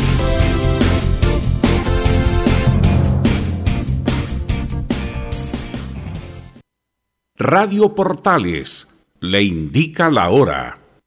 Las 2 de la tarde, 27 minutos. Lleva al siguiente nivel tus eventos, ceremonias, conciertos y potenciando tu audiencia con DS Medios. Servicio de transmisión de TV en circuito cerrado y vía live streaming HD. Tecnología de punta y un equipo profesional nos permiten realizar transmisiones sin cortes y con la más alta calidad. Cotiza ya ingresando a www.dsmedios.cl. Visita www.radiosport.cl, el sitio web de la Deportiva de Chile. Programas noticias, entrevistas y reportajes, podcast, radio online y mucho más. Todo lo que pasa en todos los deportes lo encuentras en www.radiosport.cl. La Deportiva de Chile en Internet. Comercial IAC y Compañía Limitada. La mejor calidad mundial en laminados decorativos. Comercial IAC y Compañía Limitada es Pertec en Chile, San Ignacio 1010, Santa Rosa 1779, Avenida Mata 446 y Portugal 501. Comercial IAC y Compañía Limitada es Pertec en Chile.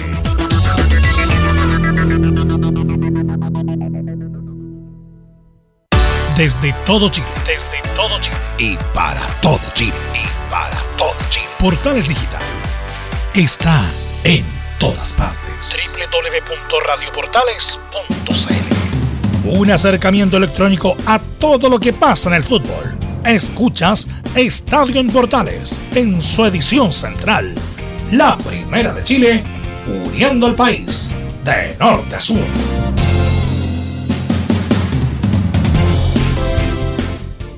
Y saludamos a nuestros amigos de reparación laboral. Tuviste un accidente en tu trabajo, te sientes con las manos atadas, te despidieron injustificadamente. En reparación laboral te asesoran y acompañan abogados especializados en derecho del trabajo. Hay que ponerle en derecho del trabajo. Los resultados lo respaldan. Consulta gratis a lo largo de todo Chile en reparacionlaboral.cl porque reparacionlaboral.cl es tu mejor respuesta. Bueno, eh, Colo Colo, que ya está en Brasil, que tiene una parada importante eh, en, en, Porto Alegre, eh, y también juega el domingo con La Serena, y todo eso nos, nos los trae don Nicolás Gatica. Claro, vamos a, en el contexto, a comenzar primero obviamente con lo que dejó el partido frente a Everton, el empate 1-1 en Viña del Mar, con sensaciones amargas por supuesto, o mejor dicho encontradas, porque contento por el punto, por cómo se dio el partido, porque tuvo dos expulsados Colo Colo, Esteban Pavés y Jason Rojas, que suma su segunda expulsión en el lateral derecho, la otra vez había sido expulsado en el partido ante Fortaleza, en el estadio Monumental, y también un poco los penales, también ahí decían que las expulsiones estuvieron bien, pero se quejaban un poco por lo que se comentó en el primer bloque, el codazo de Barroso y el Lucero que no se cobró, y otras jugadas polémicas, pero lógicamente que se valoró el punto, y claro, eh, Colo Colo ya preparó eso, dejó atrás y vio el viaje a, Brasil. De hecho, viajaron ayer durante la noche y llegaron justamente a Porto Alegre y ahora en la mañana estaban entrenando justamente ahí en el, en el complejo de Gremio, en el rival de, de Inter de Porto Alegre. Además, el equipo de Porto Alegre va a recuperar ahí un, jugador que no estuvo en el partido de ida, así que por supuesto va a ser más complicado. Y además, dice que, bueno, se vendió prácticamente todas las entradas en el Beira Río. Va a estar estadio lleno el día de mañana, martes, para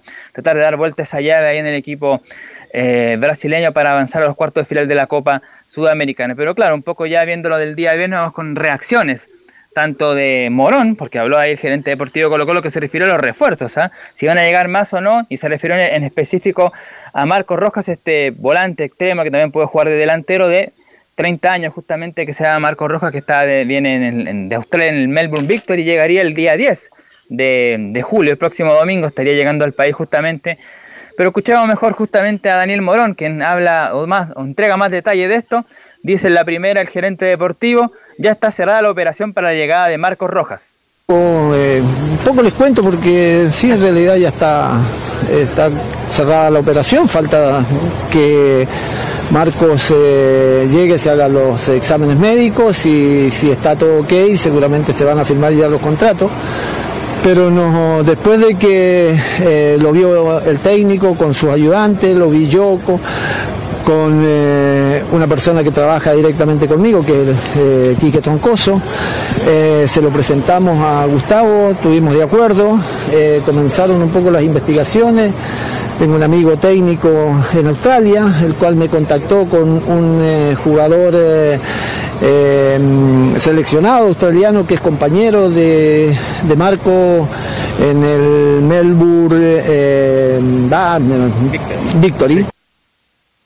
Lo único que faltó, Camilo, que dijera, oye, también hace buenos asados este muchacho Marco Roja. Sí, todas las descripciones ahí de, Marco Roja, pero tenía que hablar para que la gente lo, lo, vaya conociendo más, a pesar de que, por lo que nos contaba Nicolás, fue el viernes era tuvo seleccionado en, Nueva Zelanda también, así que, pero, pero sí, la dio la descripción. La verdad es bien rara esta, este asunto a Marco Rojas de Australia, que viene Nueva Zelanda, es no, Nueva Zelanda, ¿no? Este muchacho, eh, Nicolás. Sí, Nueva Zelanda. Nueva Zelanda, 30 años, la verdad una apuesta total, si llegara a salir mal. Eh, bueno, Morón es un ídolo del club, pero alguien se tiene que ser responsable si es que esto sale mal, ¿eh? Nicolás escuchamos porque entrega más detalles, incluso dice que lo siguiente, me dieron muy buenas referencias, Morón, dice. Eh, me dieron muy buenas referencias, eh, hablé con, con esta mm, chica arquera que está en, eh, con, Romina Parragués, que la conozco desde que la entrenaba, que era chiquitita, tenía 14, 15 años, y me hizo hablar con dos técnicos australianos eh, entonces tengo muy buena referencia, eso se lo traslado a Gustavo, estamos de acuerdo, bueno, y después ya fue ponernos de acuerdo en lo económico y en el tiempo y eso. Él cuando yo le hablé de Colo Colo eh, fue de inmediato, eh, que, le interesaba venir, que quería venir. Así que, que, bueno, nosotros lo que pretendemos es que justamente la gente quiera estar aquí con nosotros por eh, un año y medio, hasta fin del 2023. Pero mira, hay que mirar por el otro lado. Si nosotros tenemos con la, problemas con la inflación y problemas con el dólar, en Argentina es el doble. Ayer renunció el, ministro de Economía de la Argentina y el dólar está ahora, el dólar, porque hay un dólar oficial y el un dólar blue que está en, en precio récord. River, lo más probable es que se le caiga la transferencia que tenía con Miguel Borja porque no tiene cómo mandar la plata para Colombia. Vidal no va a ir a Boca Juniors porque le van a pagar en chilito en, en Boca Juniors, a pesar de que es un gran club. Entonces, ¿cómo Colo en este momento económico? No aprovecha de ir a Argentina, ¿no? Claro, Argentina, cualquier eh, eh, equipo, incluso de buena, de primera línea, tú le ofreces un buen contrato, la, entre comillas, la estabilidad de Chile, aunque no es tan estable ahora, pero por lo, por lo menos lo que le va, lo que les, les vas a ofertar, les vas a cumplir, cómo no aprovechar la coyuntura argentina para buscar jugar en Argentina y no allá al otro lado del mundo que no sabemos cómo va a salir. Va a Argentina y se trae, como dices tú, Belo, un jugador de primera línea. Creo que la inflación en Argentina, ustedes me corrigen, alcanza un 60%. Así de hecho, hoy día querían, de, querían declarar un día feriado. La crisis en Argentina es total y absoluta. El señor Fernández, yo no sé cómo se sostiene. Entonces yo creo que Colo Colo se está farreando. Ahora que Colo Colo se maneje con referencia, que la amiga de la esquina, que el caballero de más allá de Australia me ir a mover, no me parece, ¿ah? no me parece. Puede ser eh, un mal recuerdo para Daniel Morón, aunque sea ídolo, tiene que asumir si es que fracasa de la llegada como fracasó del jugador venezolano. Ojalá le apunte nomás para el bien del Nicolás Gatica. Claro, la jugadora que hacía referencia a Romina Parraguirre, ex arquera de Colo Colo, que ahora está retirada y trabaja justamente en Australia y conoce a este jugador Marco Rojas y también, claro, tiene la ventaja, como dicen, que habla español, a diferencia de lo que pasó, por ejemplo, con Emico Albornoz, que no hablaba nada, pero este tiene por lo menos también eso a favor. Y hablando de, de Argentina, aquí aparece la opción de un refuerzo para el medio campo porque César Fuentes se había dicho que era un desgarro, de hecho lo conversamos aquí con Giovanni, dijo imposible que esté para el partido frente a Inter y el domingo ante La Serena, sí, es imposible y podría ser incluso eh, dos a tres meses, sería algo en el tendón, no sería un desgarro simple, así que podría estar muchos meses fuera de las canchas y ahí Colo Colo mira hasta el otro lado de la cordillera el volante chileno argentino que se llama Juan Ignacio Méndez, que viene de Talleres de Córdoba que quedó libre hace poco, así que ahí tiene alguna, alguna ventaja y justamente tiene 25 años este volante, de hecho participó en el equipo de Talleres que avanzó los octavos de final de la Copa Libertadores de América, incluso la semana pasada empató a uno con no recuerdo con qué, creo que fue con Colón que empató eh, justamente ahí. Talleres, así que por lo menos ahí ese jugador queda libre y ahí podría negociar con Juan Ignacio Méndez, esa sería la alternativa en el medio campo porque como dijimos es chileno y argentino, nacido en Mendoza, la abuela materna justamente lo que tiene ahí ese vínculo que lo linka a Chile, así que podría quizás ser alternativa viendo la lesión de César Fuentes, pero hay que verlo, hay que ver el parte médico oficial y ahí saber cuántos meses va a estar fuera Fuentes, pero no sería un simple desgarro, sería algo más que eso. Y la vamos a escuchar una última ya que tiene que ver con Gustavo Quintero, que habló por supuesto tras el partido en el conjunto de Colo Colo. Y aquí, claro, hay que ver lo que pasa con Bouzat, si le gustó o no. Y escuchamos a Quintero donde habla el debut de Bouzat y la actitud del equipo con dos jugadores menos. Tuvo que hacer el esfuerzo en una posición que no es su mejor posición. Eh, todos tuvimos que jugar un partido en inferioridad y eso siempre eh, no te da la posibilidad de, poder jugar tu mejor partido. Tenés que defender más de lo que podés atacar, tenés que encontrar a veces alguna jugada de contra que la tuvimos, que la tuvimos ahí, en una que, que se mete Lucero dentro del arco y la pelota pasa cerca, nota también que, que tuvimos un centro ahí como para rematar y no pudimos rematar aún con un jugador menos y después con dos el equipo fue, intentó hacer algo más, pero bueno, él es un buen jugador, tiene mucha posición de balón, se va a asociar bien, así que estamos, estamos conformes con esa incorporación y esperemos que le vaya muy bien y que se, que se adapte rápido al equipo. Bueno, le quiero preguntar a Carlos Alberto y a Camilo y también a um, Laurencio que estuvo en el comentario de ese partido. Este muchacho, ¿qué les pareció Bausat? Eh, tiene cosas, pero bueno, es el primer partido de Luz, este, hay que darle otra opción. Pero viene de Vélez, Vélez un equipo importante, la Argentina. No, pero te digo que inmediatamente se, cuando yo vi a Brum la primera vez le dije, este es malo al tiro. No, no, no, no a, eso, voy, es malo, malo. te lo digo al tiro. ¿Tiene, condiciones o no tiene condiciones? Yo creo que es una alternativa. Pero no va a ser titular, titular nunca, creo yo, en Colo Colo. Es una buena alternativa, punto. ¿Lo viste, Así Camilo? lo veo no? yo. ¿O- No lo vi, No, lo viste ya. Laurencio nos puede apoyar con Bausato, ¿no? Laurencio Lau- estuvo allá, pues, Sí. estuvo ¿Qué te pareció Bausato, A ver. Laurencio? ¿Cuál es el tema que siento yo que pasó con Bosa? Que efectivamente le doy la derecha en este caso a don Carlos, que claro, hay que darle quizá un par de partidos. Claro, Colo Colo no, no admite paciencia, pero ciertamente era el primer partido, pero lo, lo vi muy irresoluto, eh, le costaba encarar, le costaba la marca también, en, un tema también con- fue uno de los más bajos de Colo Colo el día el día viene, pero claro, es el primer partido, se, eh, se va a tener que ir adaptando, pero ojo, si que, quiere entrar en la dinámica de, Colo Colo, tiene que ser mucho más bajeroso en la marca, pero además tiene que ser mucho más encarador, y en ese sentido eh, le, le- le- le falta bastante a, eh, eh, a Bozat, pero yo por lo menos tengo esa em, sensación de que se le podría esperar un, eh, un par de partidos más. Nicolás Gatica. Bueno, de hecho, a favor podría tener, lo dijo Quintero, que no fue el partido ideal porque quedó con nueve jugadores y Colo Colo en un momento tuvo que quizás renunciar al ataque y a lo mejor por eso no se vio tanto. Que verlo en un partido quizás 11 contra 11, pero bueno, ahí habrá que ver qué va a pasar. Por ejemplo, el domingo ante La Serena podría ser un buen examen o quizás mañana ante Inter de Porto Alegre. La última que escuchamos de Gustavo Quintero que tiene que ver justamente sobre el tema de los refuerzos. Se refiere ahí a la señal oficial del técnico colocolino eh, en la que habla la llegada de Marcos Rojas y también búsqueda de más refuerzos. Queremos fortalecer el equipo. Lamentablemente las opciones que teníamos en defensores no pudieron venir por distintas circunstancias, jugadores que se fueron a otros clubes. Y hoy queremos reforzar el equipo en algunas posiciones que cuando tenemos doble competencia a veces nos cuesta. Así que Rojas es un jugador que puede jugar como extremo, como media punta, como segundo delantero. Así que bueno, ojalá que se pueda adaptar rápido. Estamos buscando hace un montón de tiempo, defensa central y delantero, pero bueno, hoy las opciones que teníamos al comienzo no pudieron venir por distintas circunstancias y bueno, hoy tenemos que fortalecer el equipo con las mejores opciones que salgan.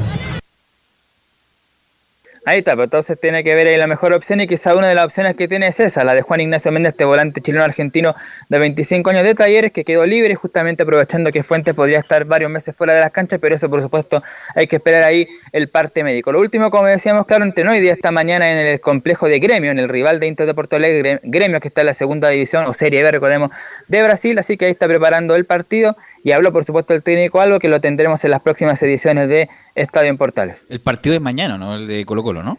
Sí, mañana 20-30 horas de Chile, 21-30 de Brasil, allá en el Beira Río Con, como decíamos, lleno total allá en el estadio de Inter de Porto Alegre. Ok, gracias Nicolás Gatica. Mañana estaremos obviamente con la prioridad con Colo Colo que se juega el paso a los cuartos, ¿no? Cuartos ya de final de la Sudamericana. Vamos con Belén Hernández, que nos trae todas las novedades, porque hay novedades en la Católica, incluso una presentación de un nuevo refuerzo. Belén Hernández, buenas tardes. Sí, Belus, buenas tardes. Acabamos de terminar hace muy poquitos minutos la presentación de, de César Pinares, justamente que fue acá en San Carlos de Apoquindo. Pero ¿te parece primero si pasamos a revisar el tema del post partido Vamos, que vamos. nos dejó ayer?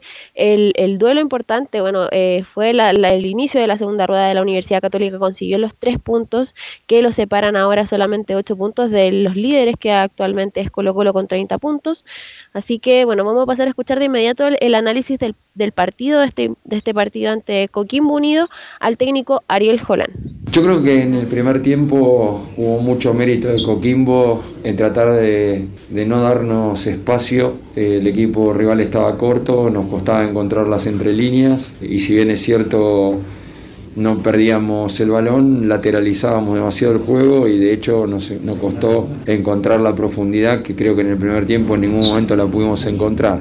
En el segundo tiempo, bueno, tanto el Chapa por derecha como Cristian por izquierda le dieron velocidad al avance por fuera y tanto Diego como Fernando al estar mano a mano con los zagueros creo que forzaron mucho la defensa rival y, así pudimos abrir el marcador.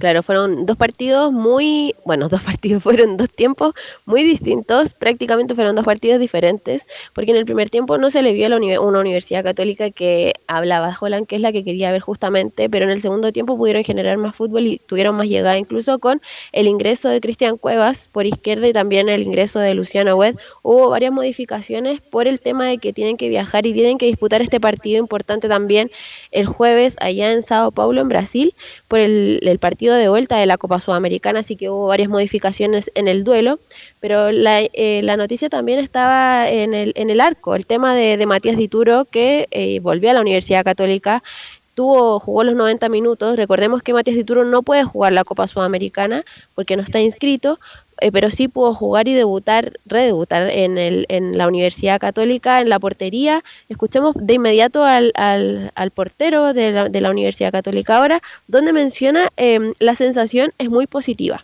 Sí, la verdad que la sensación es muy positiva, tenía, tenía muchas ganas de, de volver a sentir lo que era jugar en esta cancha, de jugar con esta camiseta. Creo que hicimos un partido muy correcto a nivel personal, Estoy seguro que a medida que vayan pasando los partidos me voy sintiendo mejor. Vengo de 30 días de, vacaciones. Intenté llegar antes de que termine mi contrato con el Celta Club para poder entrenarme y poder estar a disposición lo más pronto posible.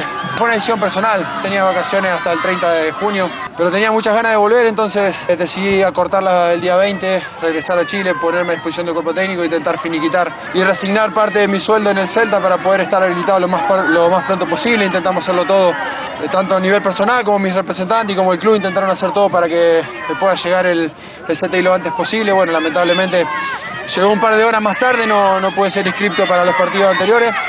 Pero sí estoy muy contento que hoy puedo estar a disposición del cuerpo técnico, de intentar ayudar a mis compañeros y de poder hacer un buen partido. Para la Católica es una tremenda noticia que se quede Matías Dituro, pero el problema es que va a tener prácticamente dos campeonatos y la mala noticia es la, lo que va a pasar con Sebastián Pérez, que va a estar en, en la banca y siento que había hecho uno fue una de las figuras de la Católica en los, sí. últimos, en los últimos meses. Oiga, pero Camilo, perdón, Velo, pero yo vi el partido y Dituro le da, le da cosa, seguridad. Sí, yo, yo sí. quiero mucho a Pérez, presencia. es un tremendo arquero, pero la presencia, para un arquero tiene que haber presencia, tiene que haber mando desde el fondo. Arquero que sale tímido, que no grita y que no ordena y que no. En fin. Y Dituro le da esa tranquilidad a la Católica. Qué bueno que Católica tenga dos arqueros en este instante, Camilo, porque Dituro, tremendo pedazo arquero, y Pérez respondió y ha sido figura. Así que, pero hoy día yo creo que es más Dituro. Siempre lo fue. Y ayer lo ratificó, ¿ah? le dio presencia, seguridad y tuvo mucho trabajo porque bien y me gusta Holland porque el sí. primer tiempo de Coquimbo fue mejor que Católica Camilo usted estuvo ahí en el comentario directo en directo muy malo el primer tiempo la Católica no tuvo ninguna ocasión de, eh, de inquietar el arco de Orellana y Coquimbo tuvo dos palos así que y atajadas de Dituro, así que fue mejor Coquimbo el, el, primer tiempo. El segundo ya con los cambios que realizó la Católica y Coquimbo sintió un poco lo, el primer tiempo, eh, fue, lo, lo, ganó la Católica. Pero la pregunta es, el, el, el mercado de pase en Europa está abierto todavía. Católica le renovó hasta el 2025 a Dituro, pero si llegara una oferta eh, Belén razonable, ¿sí, ¿va a seguir Dituro hasta fin de año o eh, se puede ir en cualquier momento por una buena oferta? Hasta fin de año Matías Dituro se queda acá en San Carlos. Aunque venga el Real Madrid y lo pida como segundo arquero. si llega esa opción, ya. yo creo que obviamente se, se, va a tener que ir, pero dudo que el Real Madrid se quiera interesar en Matías Dituro ahora que estuvo, pasó por Celta de Vigo e incluso Celta de Vigo no quiso eh, comprarlo. Perfecto. Escuchemos otra declaración de justamente Matías Dituro, donde menciona poco a poco vamos a ir creciendo como equipo.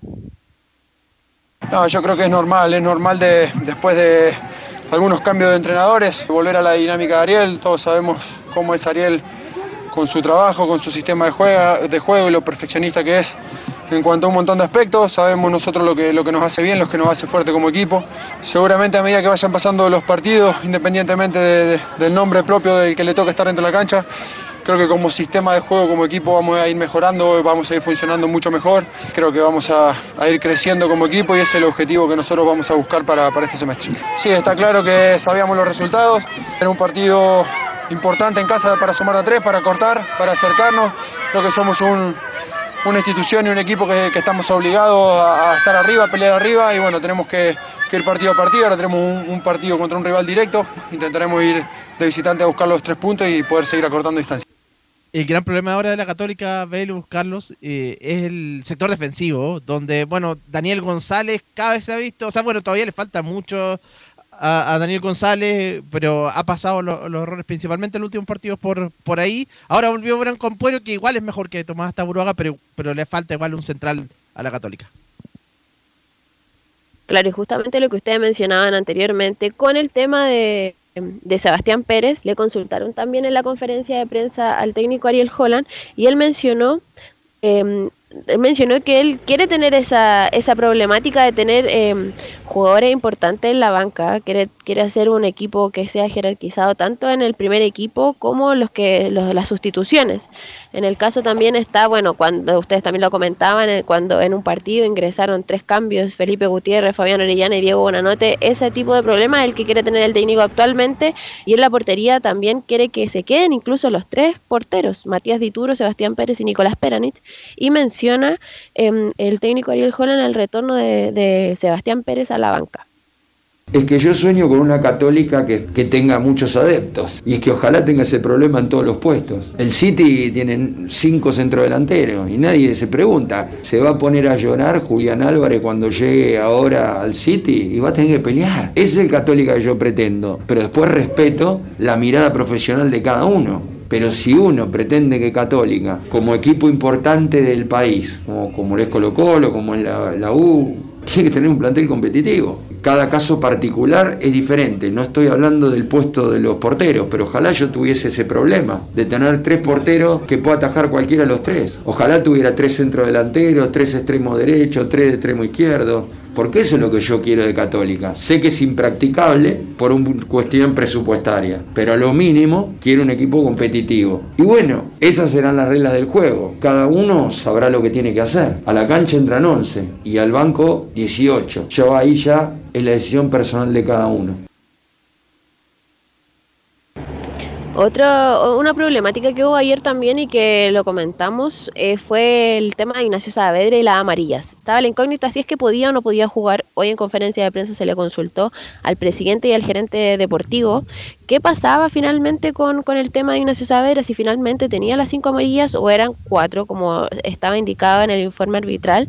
Pero en definitiva, eh, Tati mencionó que ellos tenían contempladas las cinco amarillas de Ignacio Saavedra, por lo que no podía jugar ayer, pero eh, hicieron la consulta a la NFP y la NFP mencionaron que eh, no estaba inscrita la, la, la quinta amarilla, eh, que fue justamente en el partido ante Colo Colo, por lo que sí podía jugar, es lo que está inscrito y no estaban puestas las cinco amarillas, así que Ignacio Saavedra sí podía jugar, estaban solamente cuatro amarillas inscritas. Eso es lo que comentamos justamente con René de la Rosa, que tenía cuatro amarillas, pero tenía una quinta quinta que no fue consignada por el árbitro a pesar de que se la sacó en el partido. Eh, y ahí está el error grave y grosero del árbitro. Así que no es un error de la católica, es un error, error grosero y grave del árbitro que ojalá tenga sanciones y no quede impune este problema administrativo grave de Belén.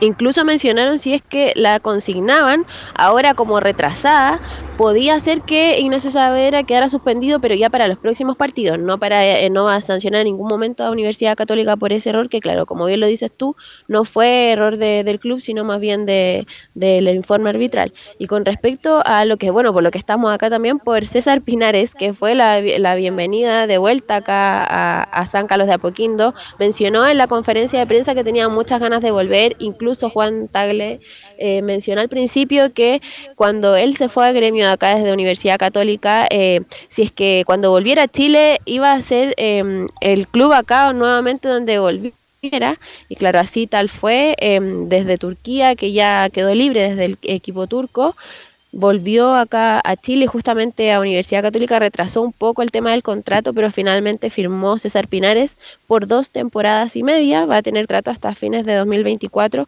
acá con Universidad Católica. Oiga, es una pregunta, Belén, y Camilo, usted que sigue a Católica. Con la llegada de Pinares, menos opciones para Orellana. No, ¿Qué pasa con Orellana? Es tremenda inversión que hizo Católica y definitivamente nadie lo quiere como titular. ¿Qué pasa con Orellana en Católica? Está entrando en el segundo en el segundo tiempo nomás, pero yo creo que va a estar más la Ayer entró seis minutos, cinco seis minutos. minutos pues. sí, sí. Parece estar... que nadie lo quiere, ¿eh? definitivamente. No, va a estar en la disputa con el, el puesto lo va a pelear César Pinares con, con Marcelino Núñez. Ahí va a estar, en, en, en, en esa zona. Belén.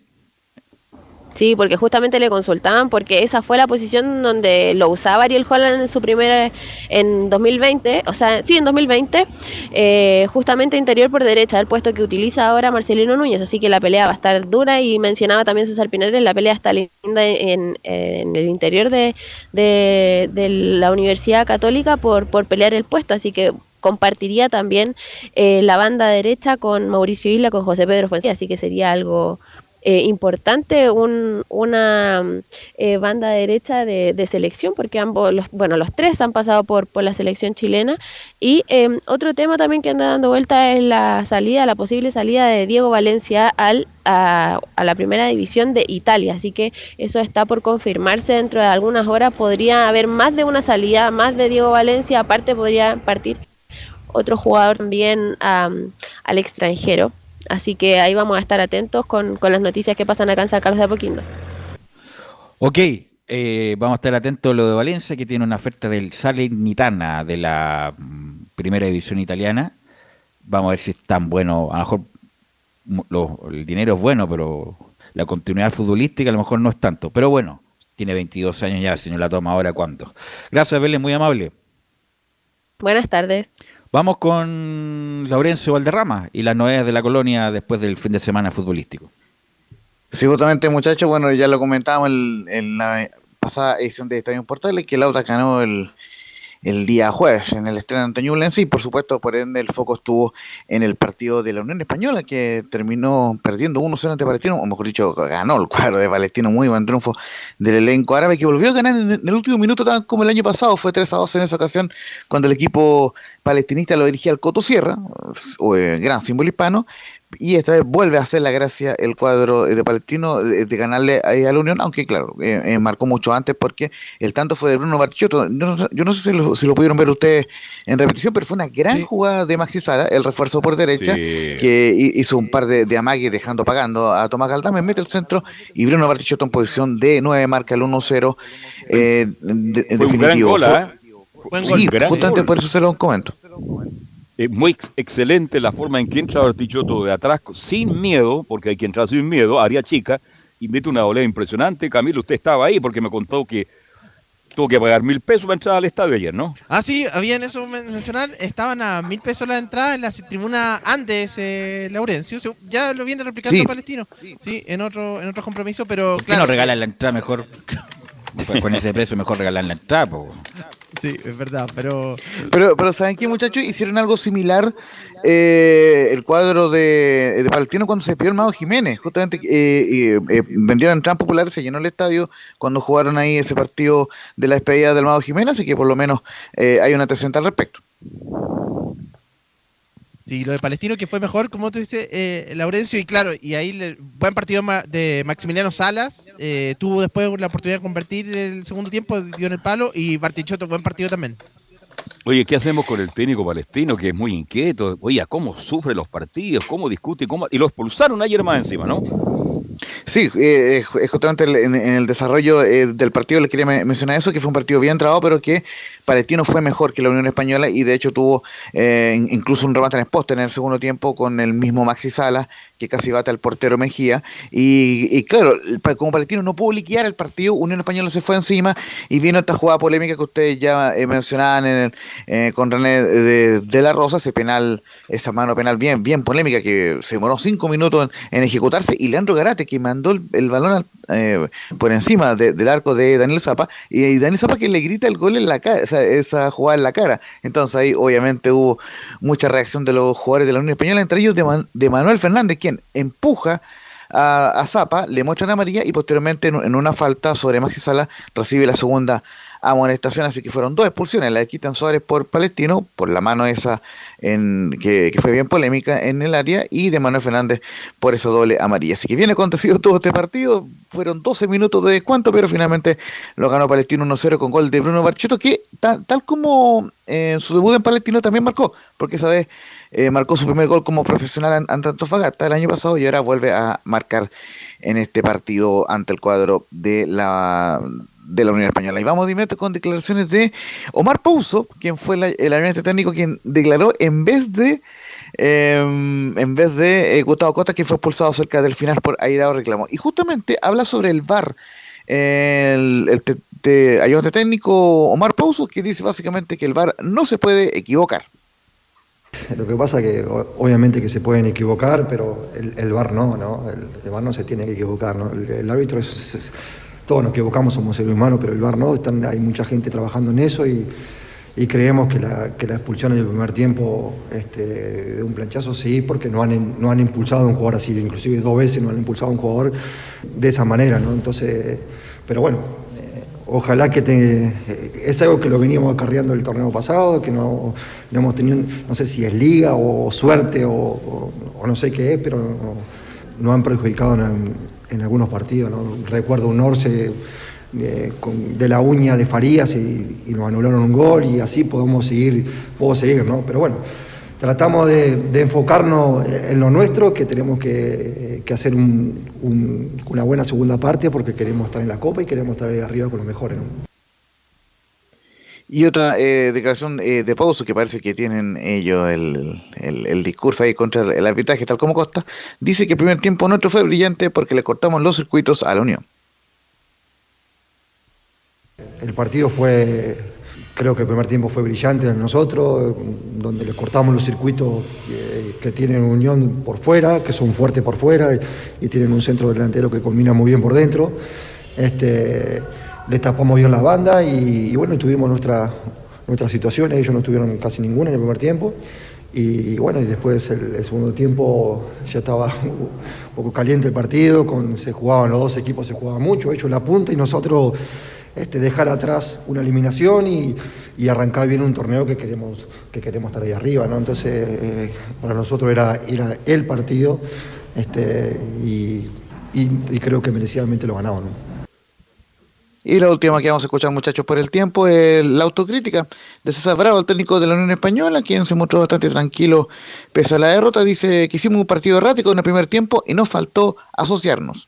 Bueno, a ver, creo que el primer tiempo fue un partido, eh, hicimos un partido errático, donde achicamos demasiado los espacios y le cedimos la, iniciativa quizás para que nos contraatacara eh, Palestino. Eh, nos faltó quizás el poder de asociar, de poder jugar el duelo, perdimos mucho duelo en el primer tiempo y después tratamos de revertir en el segundo tiempo buscando distintas variantes después de los 15 minutos y que lamentablemente no se dieron. Si bien tuvimos el control del partido, a pesar de que Palestino replegó bastante en el segundo tiempo, que tenía el marcador a favor y nosotros no pudimos eh, sobrepasar quizás con muchas más oportunidades eh, para poder buscar el gol que, al final no se nos dio. Tuvimos la, instancia en el, penal, lamentablemente fallamos y no pudimos conseguir un punto que era que, a lo mejor lo que, también nos hubiese servido, pero lamentablemente no pudimos hacer lo que, lo que habíamos venido haciendo en la primera rueda, hay cosas que mejorar, hay cosas que fortalecer y después lamentablemente con la desesperación creo que cometimos más errores de lo que, de lo que estábamos haciendo. Finalmente, el cuadro de, Palestino se ubica en el séptimo lugar con 23 puntos en zona de, copas internacionales, mientras que eh, la Unión Española comparte el segundo puesto con Ñublense, 29 puntos a uno del líder Colo Colo. Y ojo, en la semana previa al, clásico, al menos para Unión, de, ante la Católica del próximo lunes. recordemos que van a jugar el día lunes porque la Católica juega el jueves en Brasil, así que próximo lunes Santa Laura los boletos. Unión Española ante la Católica. Ok, muchas gracias, Laurencio. ¿Algo más, muchachos, para terminar? No, reiterar el saludo por los 11 años de vida de Radio, Sport. Saludo que lo pasen bien. Radio Sport, a todos sus ejecutivos, gerentes, técnicos, periodistas, locutores, para todos un feliz aniversario. Ok, gracias muchachos a todos los que participaron, gracias a Milo por la puesta en el aire, nos encontramos mañana, hasta la próxima.